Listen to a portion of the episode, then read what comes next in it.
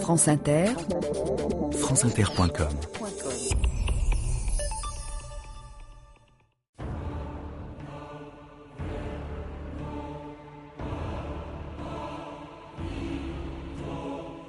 L'ONU n'a pas créé le paradis, mais elle a évité l'enfer.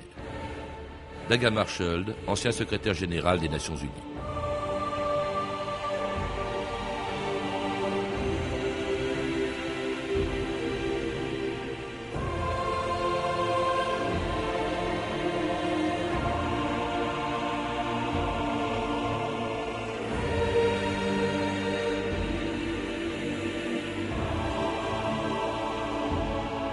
2000 ans d'histoire.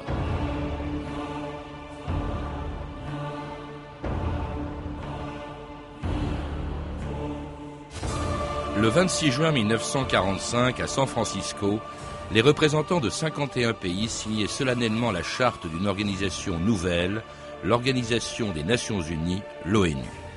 Depuis 61 ans, de vote en vote, de résolution en recommandation, L'ONU essaye tant bien que mal d'atteindre tous les objectifs de ses fondateurs, encourager la coopération internationale, défendre les droits de l'homme et ceux des peuples à disposer d'eux-mêmes, favoriser le développement des pays les plus pauvres et surtout préserver la paix.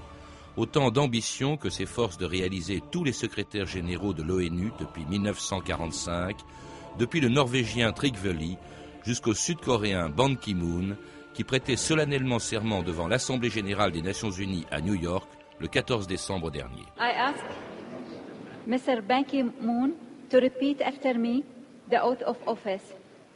I, Ban Ki-moon, I, Ban Ki-moon, solemnly swear solemnly swear to exercise in all loyalty to exercise in all loyalty the functions entrusted to me the functions entrusted to me as Secretary General of the United Nations. as Secretary General of the United Nations.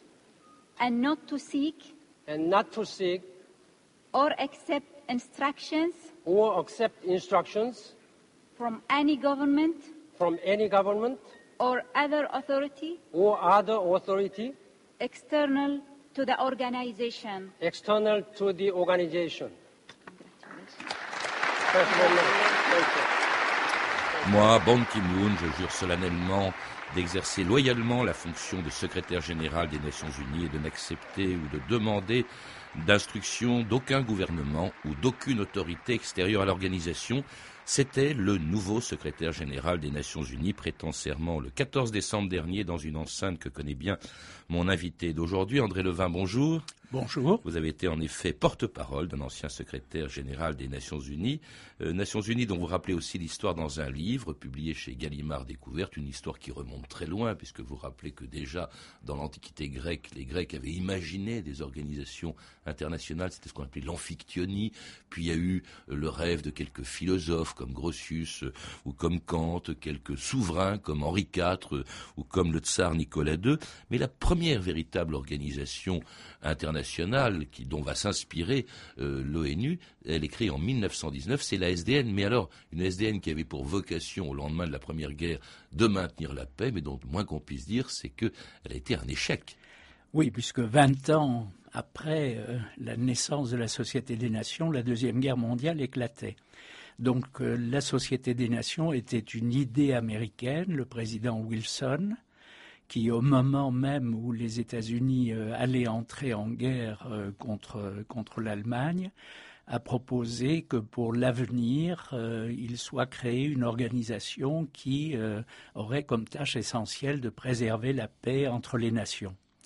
L'un de ses prédécesseurs, Roosevelt, non pas Franklin Delano, Roosevelt, mais Théodore, avait d'ailleurs exprimé cette même idée quelques années auparavant en disant il faudra que les nations civilisées comme il disait à l'époque, se, résolvent leurs différends par l'arbitrage et les autres pays euh, continueront à se faire la guerre. Ce qui est paradoxal, c'est que justement, c'est une idée américaine, c'est une idée du président Wilson. Elle va euh, être inclue d'ailleurs dans le traité de paix de, Versailles, puisqu'elle est censée garantir les traités de paix à la fin de la Première Guerre mondiale. Mais alors, les Américains n'en sont pas membres. Est-ce que ce n'est pas justement une des raisons des faiblesses déjà de la SDN, vous le soulignez, le fait que quelques grands pays, les États-Unis, mais aussi l'URSS pendant un certain temps, l'Allemagne, ne sont pas membres de la SDN. Du coup, sa représentativité, ben, elle est limitée. Oui, absolument. Euh, au moment où le traité de Versailles devait être ratifié par le Sénat américain, il y avait eu des élections et euh, le parti de Wilson a perdu la majorité. Donc il n'a pas réussi à faire ratifier le traité de Versailles et par conséquent euh, le chapitre du traité qui concernait le, la Société des Nations. Donc les États-Unis n'ont jamais été membres de la Société des Nations et c'est certainement un un atout que la Société des Nations n'avait pas. Euh, et comme vous l'avez dit, l'Allemagne, le Japon, l'Union soviétique, l'Italie, euh, soit sont rentrés très tard, soit ont été exclus, soit se sont retirés parce la société, parce qu'ils avaient euh, mené des politiques d'agression contre d'autres euh, membres. Il faut dire qu'il y avait une autre faiblesse, il n'y avait pas l'équivalent des casques bleus aujourd'hui, il n'y avait pas d'organisation militaire. Le, le, français Léon Bourgeois avait proposé qu'il y ait une armée internationale, mais ça a été refusé. Bref, elle n'a pas pu, cette SDN, empêcher la Deuxième Guerre mondiale.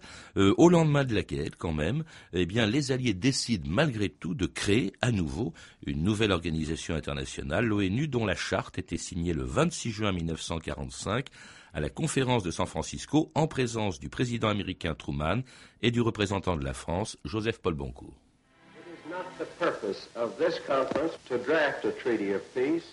Cette conférence n'est pas réunie pour rédiger un traité de paix. Elle consacrera toute son énergie à étudier la mise en place d'une organisation à même d'assurer la paix mondiale. Joseph Paul Boncoeur.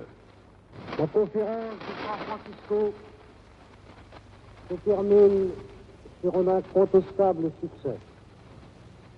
C'est un grand acte historique. Si ces Nations Unies savent rester unies, le monde pourra goûter la paix.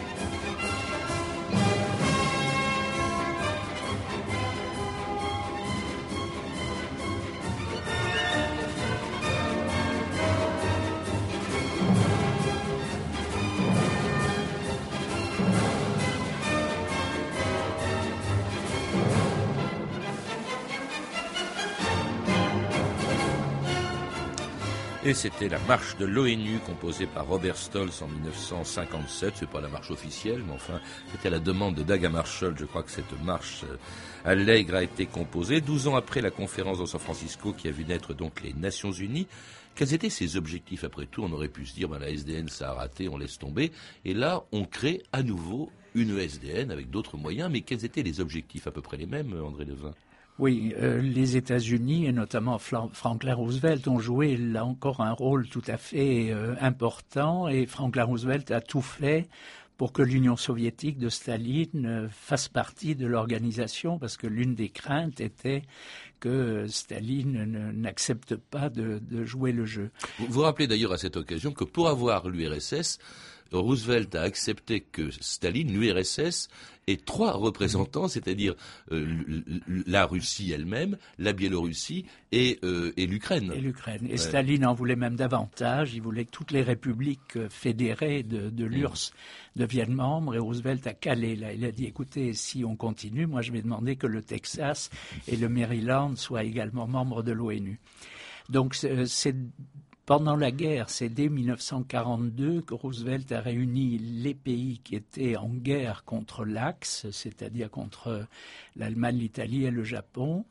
et leur a fait signer le 1er janvier 1942 à Washington une déclaration des Nations Unies qui euh, fixait un certain nombre d'objectifs, essentiellement militaires, mais aussi politiques, et très accessoirement à cette époque des objectifs économiques, sociaux, humanitaires, etc. Il y avait le maintien de la paix, il y avait la coopération entre les peuples, il y avait aussi quelque chose de très important qui était le droit des peuples à l'autodétermination, c'est-à-dire que dans la charte des Nations Unies était inscrite la décolonisation et vous le rappelez, André Levin, le rôle des Nations Unies dans ce domaine a été considérable.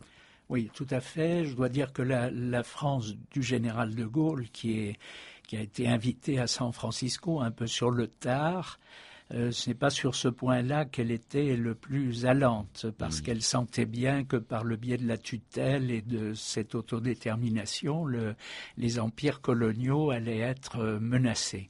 Parce qu'il y avait un conseil de tutelle, c'est ça que vous faites allusion, qui était chargé de, de, faire évoluer les pays sous tutelle vers l'indépendance. Vers l'indépendance. Le général de Gaulle donc a envoyé une délégation euh, à San Francisco, euh, dirigée par Georges Bidault, ministre, et Paul Boncourt, qu'on a entendu il y a quelques instants. Mais ça n'a pas été facile. Euh, la France n'est devenue membre du Conseil de sécurité, membre permanent qu'avec beaucoup d'insistance, et le français a failli ne pas être reconnu comme langue officielle de l'ONU.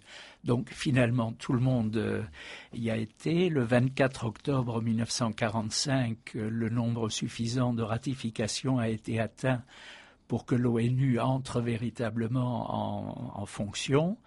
Et euh, à partir de ce moment-là, parmi ces actions les plus remarquables, il y a effectivement la décolonisation, Aujourd'hui, l'ONU, qui avait 51 membres donc en 1945, en a 192. Elle a donc presque quadruplé euh, ses membres. Grâce à la décolonisation. Et la décolonisation, l'effondrement de l'Union soviétique et l'explosion ou l'implosion de l'ex-Yougoslavie en sont, ils sont pour beaucoup.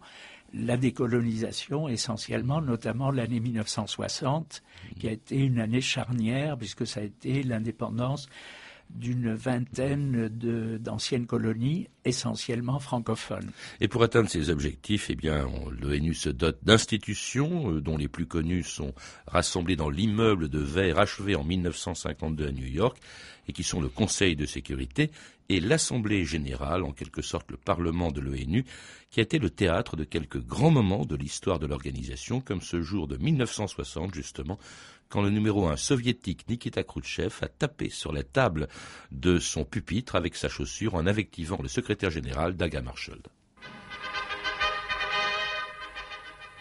De Gaulle, M. Khrouchtchev et le président Eisenhower. Le président Eisenhower qui à New York a participé avec bonne humeur au plus étonnant chassé-croisé diplomatique qu'on ait jamais vu dans les coulisses et en marge d'une assemblée générale de l'ONU. Hors du palais, le sourire était de rigueur, mais à l'intérieur, ce fut le discours acerbe et interminable de Fidel Castro. La réplique cinglante du secrétaire général à aux accusations de M. K.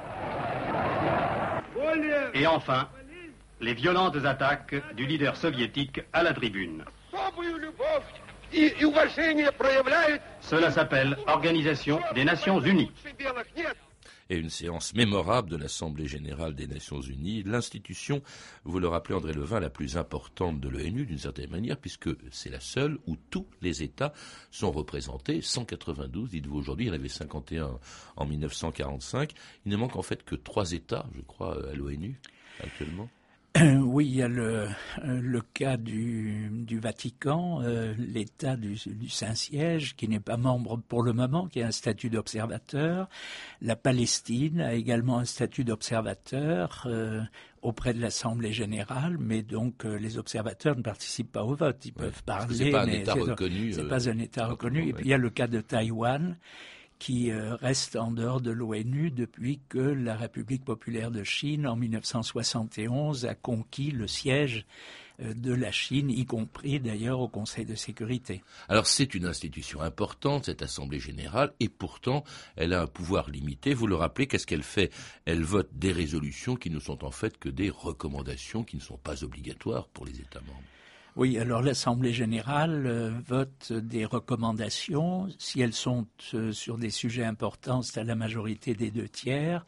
Sur les autres sujets, c'est la majorité simple. Et aujourd'hui, en fait, on ne vote plus que dans des cas tout à fait exceptionnels. Le consensus s'est instauré un peu partout. Consensus qui dilue d'ailleurs un petit peu la force de ces, de ces recommandations. Il y a à peu près 300 recommandations votées chaque année par l'Assemblée générale, ce qui fait qu'en 60 ans, il y en a eu à peu près 15 000 voté. Je crois que personne n'a eu la curiosité de, vérifier combien sur ces 15 000 étaient effectivement entrés en application. Assemblée générale qui n'a pas plus de pouvoir d'ailleurs que le principal personnage de l'ONU, qui est le secrétaire général. Oui, alors le secrétaire général en a peut-être un tout petit peu plus, euh, tout au moins lorsque sa, personnalité euh, lui permet de euh, de s'affirmer. Marshall, dont on a parlé tout à l'heure, a été certainement l'un de ceux qui se sont le plus euh, affirmés au point de s'attirer d'ailleurs le lire de l'Union soviétique et de quelques autres, du général de Gaulle aussi. C'est l'époque où le général de Gaulle traitait l'ONU de machin. Mmh. Parce qu'il y avait. Plus tard, il a dit que c'était une tribune utile. Hein, voilà, un forum, utile, quand il a reçu euh, Outante. Donc l'Assemblée générale, effectivement, est fonctionne par vote. Le secrétaire général lui-même euh, n'est Boutros Ghali disait de temps en temps, le secrétaire général peut être soit secrétaire, soit général, et ça lui est difficile de, naviguer entre, entre les deux. Mais en fait, euh, les secrétaires généraux, dans l'ensemble, ont quand même joué un rôle assez important à Marshall, puisqu'il faut souvent se référer à lui, par exemple. Qui est mort dans un accident d'avion, mort dans un accident en mission, en mission. Bizarre, oui absolument, a réussi à faire libérer une quinzaine d'aviateurs américains après la guerre de Corée en se rendant justement à Pékin, un moment où la République populaire de Chine n'était pas encore membre alors l'institution quand même la plus importante, disons la plus efficace en quelque sorte, le gouvernement de l'ONU, c'est le Conseil de sécurité qui compte euh, aujourd'hui 11 membres, dont 5 permanents. Non, 15. 15 membres, pardon. C'était 11 membres au naissance, 15 membres aujourd'hui, dont 5 membres permanents qui disposent d'un droit de veto. Alors ce sont les grands vainqueurs de la Deuxième Guerre mondiale, c'est-à-dire les États-Unis, l'URSS, la France, la Grande-Bretagne, la Chine, mais un droit de veto qui les met un peu au-dessus des autres. La Russie, la Russie maintenant, mais qui dispose d'un droit de veto qui peut paralyser l'action. C'est ainsi que de très grands problèmes graves euh, après la guerre, je pense à la guerre du Vietnam, aux guerres de décolonisation, Algérie, Indochine, euh, la Tchécoslovaquie, l'Afghanistan, la Hongrie, tout ça n'a pas été soumis à l'ONU parce qu'il y avait le veto des grandes puissances qui étaient directement concernées, André Levin. Absolument. Il y a eu près de 300 vétos depuis les débuts de euh, l'ONU, mais à vrai dire, euh, là-dessus, il doit y en avoir plus de 200 euh, qui datent de la période de la guerre froide, parce mmh. qu'évidemment, chacun des deux blocs essayait de préserver ses positions également au Conseil de sécurité. C'est pourquoi quelques-uns de ces très grands conflits n'ont pas été abordés sérieusement à New York. Mmh. Depuis 1991, le Conseil de sécurité fonctionne mieux. Il y a très très peu de vétos. Avant, c'était surtout l'Union soviétique. Depuis euh, une quinzaine d'années, c'est surtout, euh, ce sont surtout les États-Unis qui essaient très souvent de préserver leur allié d'Israël euh, de condamnation du Conseil. les présidents qui passent tous les mois, qui changent tous les mois du Conseil de sécurité, ont également acquis un petit peu plus d'autorité. Il y a des déclarations présidentielles je dirais que le, Conseil de sécurité, c'est un peu le SAMU, c'est-à-dire il intervient pour les vraies crises, alors que l'Assemblée générale se, compte, se cantonne plutôt à des déclarations de principe un peu générales. Oh, même d'ailleurs, il y a aussi des recommandations du Conseil de sécurité qui ne sont pas nécessairement, ou les résolutions, hein, le mot est plus fort, euh, comme je pense à la résolution 242 qui depuis 40 ans demande à Israël d'évacuer les territoires occupés, ce qui n'a jamais été fait. Alors cela dit, il y a pourtant, à la différence de la SDN, euh, l'ONU dispose d'une force armée, mais qui sert surtout à s'interposer entre les belligérants et qui arrive souvent trop tard. France Inter, Nicolas Poincaré au Rwanda le 29 mai 1994. Quand on roule sur les pistes du Rwanda, on sent les villages avant de les voir. Une odeur de mort et de charogne vous force à vous boucher le nez un ou deux virages avant la traversée de chaque hameau. Sur les collines, sur des kilomètres et des kilomètres, au milieu des plantations de café et de bananes, il n'y a plus personne de vivant et l'on est tout surpris d'entendre tout d'un coup un enfant qui pleure. Ici, les massacres ont eu lieu à la mi-avril. Les miliciens se sont livrés à une extermination systématique de tous les Tutsis. Les rescapés disent que sur les 10 000 habitants de la commune, au moins 8 000 sont morts. Le, le plus dur, ça a été de voir tous ces massacres. Ces femmes, ces enfants, décapités à la machette, à la grenade. Cette boucherie qui a été faite, c'est un véritable génocide. C'est scandaleux. Avec 2400 soldats de l'ONU, ils n'ont pas été capables de protéger ni la ville de Kigali, ni la population locale, ni les ressortissants étrangers. C'est absolument scandaleux. Un génocide sous les yeux des casques bleus, c'est terrible ça quand même, André Levin. C'est peut-être le moment le plus tragique de l'histoire de l'ONU. Oui, il y a quelques situations du même genre. Il y a Srebrenica, euh, qui est également un massacre commis alors que l'ONU avait décidé qu'un certain nombre de villes de la Bosnie seraient des havres euh, protégés. Non, il y, a, il y, a, la Somalie aussi. Euh, il y a toute une série de cas où l'ONU, effectivement, n'a pas eu les moyens ou la volonté euh, d'intervenir de, de, manière, euh, de manière efficace. Kofi Annan, qui a été longtemps responsable de ces opérations de maintien de la paix, l'a d'ailleurs avant d'être secrétaire général, avant d'être secrétaire général, l'a d'ailleurs reconnu. Mais euh, il y a effectivement, euh, je dirais, une bonne demi-douzaine de cas où l'ONU a été tout à fait euh, défaillante mais il y a aussi un grand nombre d'opérations de la paix et de, de négociations où l'ONU a réussi à éviter des conflits, des décès, des, des génocides. Défaillante, vous le rappelez tout simplement parce qu'elle est faite d'États indépendants, souverains, dont la souveraineté est respectée. Bon, ça aboutit à des situations absolument ubuesques. Par exemple, la représentation du Cambodge à l'ONU assurée par les Khmers rouges, évidemment, ça, paraît, ça peut paraître étonnant, mais avec ces casques bleus qui sont quand même très présents plus présent que jamais, euh, puisque euh, il y a eu 60 opérations en 60 ans, 60 opérations de, de maintien de la paix, André Levin. Oui, et donc quelques-unes sont très anciennes et durent encore parce que malheureusement, malgré des résolutions de l'ONU, euh, les pays en cause ne les ont pas respectées. Il y a le Moyen-Orient depuis 1948, il y a le Cachemire entre l'Inde et le Pakistan depuis la même, la même date.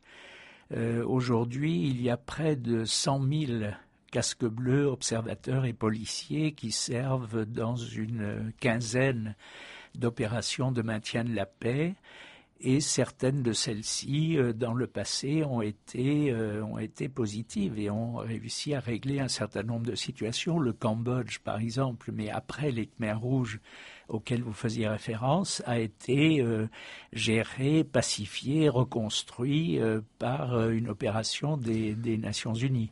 Alors on parle toujours de l'Assemblée générale, du Conseil de sécurité, du secrétaire général, et on oublie souvent les organisations spécialisées de l'ONU qui, elles aussi, jouent un rôle important, que ce soit l'OMS, l'UNICEF, le HCR ou encore l'UNESCO qui avait sauvé en Égypte des temples d'Abu Simbel menacés par la construction du barrage d'Assouan. André Malraux en mars 1960. Au moment où notre civilisation devine dans l'air une mystérieuse transcendance et l'un des moyens encore obscurs de son unité, au moment où elle rassemble les œuvres devenues fraternelles de tant de civilisations qui se haïrent ou s'ignorèrent, vous proposez l'action qui fait appel à tous les hommes contre tous les grands naufrages.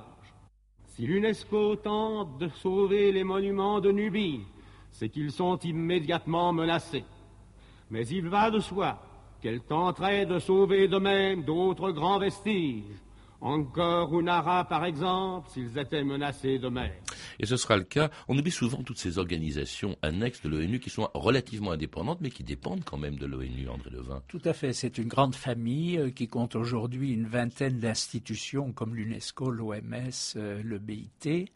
Euh, plus près d'une centaine de programmes comme l'UNICEF, le Haut Commissariat pour les réfugiés ou le Programme alimentaire mondial qui font une action tout à fait considérable sur le terrain dans les domaines qui complètent le maintien de la paix, euh, le respect des droits de l'homme, le développement économique et social, etc., qui sont plutôt de la responsabilité de l'ONU elle-même. Et plus efficace, semble-t-il, que le Conseil de sécurité, qui n'a pas empêché quand même le déclenchement de 200 conflits qui ont fait 30 millions de morts depuis 1945 et dont un des derniers a été voulu par un membre fondateur de l'ONU, malgré l'opposition de la France et de son ministre des Affaires étrangères de l'époque, Dominique de Villepin, à la tribune de Conseil de sécurité en 2003, quelques jours avant le début de l'intervention américaine en Irak. Dans ce temple des Nations Unies, nous sommes les gardiens d'un idéal.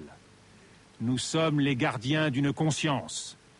La lourde responsabilité et l'immense honneur qui sont les nôtres doivent nous conduire à donner la priorité au désarmement dans la paix. Et c'est un vieux pays, la France d'un vieux continent comme le mien, l'Europe, qui vous le dit aujourd'hui, qui a connu les guerres, l'occupation, la barbarie. Fidèle à ses valeurs, il veut agir résolument avec tous les membres de la communauté internationale. Il croit en notre capacité à construire ensemble un monde meilleur. Un monde meilleur, c'est l'objectif de l'ONU, c'est ce dont parlait Dominique de Villepin, un discours applaudi, comme ça s'est rarement produit d'ailleurs, je crois, au Conseil de sécurité, Mmh, André Levin. Et, et mais alors, c'est quand même la manifestation d'un échec, puisque par- les, les Américains sont intervenus, non pas sous la bannière de l'ONU, ils sont intervenus. Il y a eu 200 guerres. Pour une organisation qui a pour vocation de maintenir la paix, c'est quand même un échec, André Levin. Oui, alors euh, il faut distinguer dans les guerres, il y a les guerres entre les États, et celles-ci, il y en a eu beaucoup moins depuis 1945, pas uniquement du fait de l'existence de l'ONU, il y a eu la dissuasion nucléaire, etc. Tout ceci a joué un rôle. Aujourd'hui, la plupart des conflits, ce n'est pas euh, celui de, de l'Irak. La plupart des conflits sont en fait des conflits internes qui se développent euh, par suite de raisons ethniques, euh, d'intérêts économiques et, autres, parfois suscités ou fomentés ou aidés par l'étranger.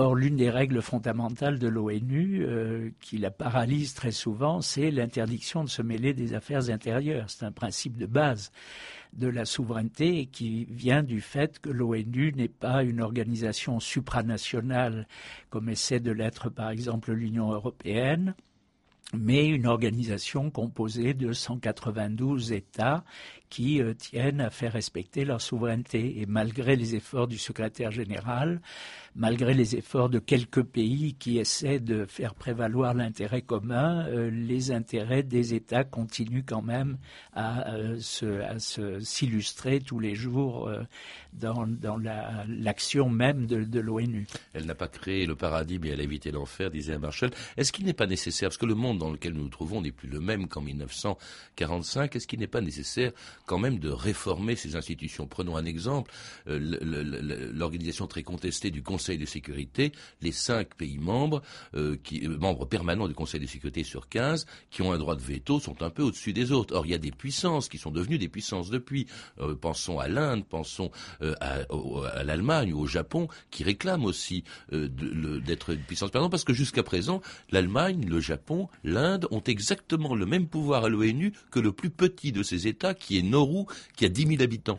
Exactement. Il y a aussi l'Afrique du Sud, le Brésil, etc. Donc parmi les projets de réforme qu'on a essayé de pousser au moment du 60e anniversaire l'an dernier, il y avait une réforme du Conseil de sécurité qui aurait consisté à augmenter le nombre de ses membres ses membres permanents avec ou sans droit de veto et les membres non permanents pour que le Conseil de sécurité soit un petit peu mieux représentatif. Euh, mais euh, il y a eu des oppositions, notamment les États-Unis, mais aussi, il faut bien le dire, la Chine, la Russie et peut-être même l'Union, euh, peut-être même la France et le Royaume-Uni ne sont pas tout à fait prêts à partager leurs privilèges. Merci André Levin. Je rappelle que vous êtes l'auteur du livre L'ONU, Pourquoi faire, publié aux éditions Découverte Gallimard. Et vous avez également participé à un ouvrage collectif, à la Maison de Verre, l'ONU et ses secrétaires généraux, un ouvrage dirigé par Romuald de Sciorra et publié aux éditions Saint-Simon. Vous avez pu entendre une archive pâtée de 1960, extraite du journal de votre année, disponible en DVD aux éditions Montparnasse. Toutes ces informations sont disponibles par téléphone au 32 30, 34 centimes la minute ou sur le site franceinter.com. C'était 2000 ans d'histoire. Merci à Pascal Baldassari, Clotilde Thomas, Claire Destacan, Emmanuel Fourier, à notre réalisatrice Anne Kobilac. Demain, dans 2000 ans d'histoire, les samouraïs.